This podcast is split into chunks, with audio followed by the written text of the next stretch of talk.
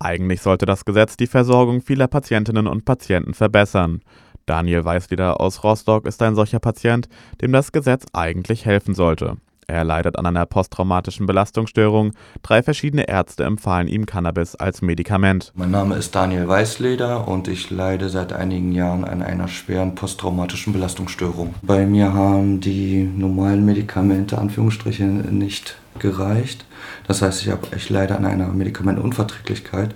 Hat bei mir nicht angeschlagen, die Therapien blieben erfolglos und dann habe ich halt Cannabis verschrieben bekommen. Nur die Krankenkassen zahlen oft nicht. Noch muss Daniel Weißleder das Medikament vollständig aus eigener Tasche finanzieren. Im März lehnte seine Krankenkasse den Antrag auf Finanzierung ab, mit der Begründung, das Gesetz sei zwar beschlossen, jedoch noch nicht in Kraft. Tatsächlich aber war die Gesetzesänderung zu diesem Zeitpunkt bereits gültig. Auch der Mediziner Dr. Kroten-Hermann hat Erfahrungen mit abgelehnten Anträgen der Krankenkassen. Die würden teils argumentieren, die Wirksamkeit sei noch nicht ausreichend wissenschaftlich belegt. Eigentlich ist eine Ablehnung mit dieser Begründung jedoch gar nicht möglich, räumt Ann-Marini vom Spitzenverband GKV der gesetzlichen Krankenversicherungen ein. Es könnte jetzt auch nicht abgelehnt werden mit dem Argument, es gibt keine verlässlichen Daten, weil wir jetzt eine Gesetzesänderung haben. Die hat jetzt erst vor wenigen Wochen quasi ist sie in Kraft getreten. Doch nicht nur die Krankenkassen scheinen sich bei der Umsetzung des neuen Gesetzes noch querzustellen. Für Patientinnen und Patienten wird oft schon die Suche nach einem behandelnden Arzt zur Herausforderung. Dr. Kroten-Hermann von der Internationalen Arbeitsgemeinschaft Cannabis als Medizin sieht noch Fortbildungsbedarf. Viele Ärzte wären unsicher, wann der Einsatz von Cannabis tatsächlich sinnvoll ist. Doch selbst wenn ein Arzt einer Behandlung grundsätzlich offen gegenübersteht, lehnen manche den hohen bürokratischen Aufwand ab, so auch bei Daniel Weißleder. Es ist sehr schwer, einen Vertragsarzt zu finden, weil die Krankenkassen, die erfordern einen, einen Katalog, was die Ärzte ausfüllen müssen das spottet jeder Beschreibung. Ähm, ich habe schon zwei Ärzte, die das unterstützen, also befürworten, aber können es selbst nicht weiter ausführen.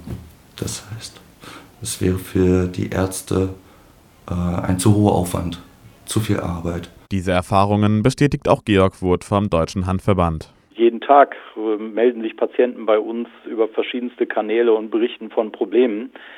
Das größte Problem ist im Moment noch, dass die Leute keine Ärzte finden, trotz neuem Gesetz, die jetzt Cannabis verschreiben wollen, weil die immer noch skeptisch sind, weil die Studienlage eben nicht so gut ist ähm, und weil sie halt allgemein noch denken, Cannabis ist ja nur eine böse Droge und dann lieber weiterhin Opiate oder Ritalin verschreiben, was genauso Drogen sind, aber eben nicht dieses Image haben. Also da muss noch ganz viel Ärztefortbildung stattfinden. Und was wir jetzt auch zunehmend merken, ist, dass sich die Krankenkassen auch querstellen bei der Erstattung des Apothekengrases die dann also selbst bei schwerwiegenden Erkrankungen teilweise nicht zahlen. Für Weißleder ist der Weg vor Gericht der nächste Schritt. Dort will er bei der Krankenkasse die Kostenübernahme einklagen. Georg Wurth kennt die Notwendigkeit von Gerichtsverfahren. War jetzt gerade wieder ein Fall in der Zeitung von einer 42-jährigen Krebspatientin, bei der der Krebs auch immer wieder gekommen ist, die schon zig Operationen hinter sich hat, die auch schon eine Schmerztherapie schon hinter sich hat, auch Morphium schon kriegt äh, und jetzt mal Cannabis äh, ausprobieren wollte und dann auch in Holland mal festgestellt hat, dass es tatsächlich hilft und wo die Krankenkasse immer noch nicht bezahlen will und noch die nochmal eine Schmerztherapie haben will vorher. Also das sind Fälle, die gehen gar nicht klar und die Frau hat sicherlich vor Gericht auch gute Chancen.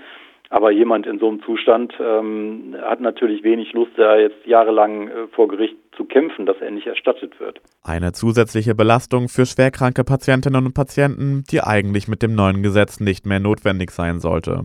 Auch Marini vom GKV sieht Gerichtsverfahren nicht als erstrebenswert an ein kleiner, wenn auch schwacher Trost ist das beim Sozialgericht natürlich, ist es nicht so vergleichbar wie mit anderen Prozessen, wo ein großer, äh, wo eine große finanzielle Belastung auf den äh, Kläger wartet. Aber nichtsdestotrotz, wenn ich krank bin, wenn ich medizinisch so angeschlagen bin, dann habe ich genug damit zu tun, dann muss ich mich nicht eigentlich noch vor, vor Gericht treffen mit anderen. Die internationale Arbeitsgemeinschaft Cannabis als Medizin vermutet, dass die neue Gesetzesänderung noch einige Zeit braucht, bis Krankenkasse und Ärzte sich ab abgestimmt hätten. Eine Prognose, wie lange das dauert, wagen sie sich jedoch nicht abzugeben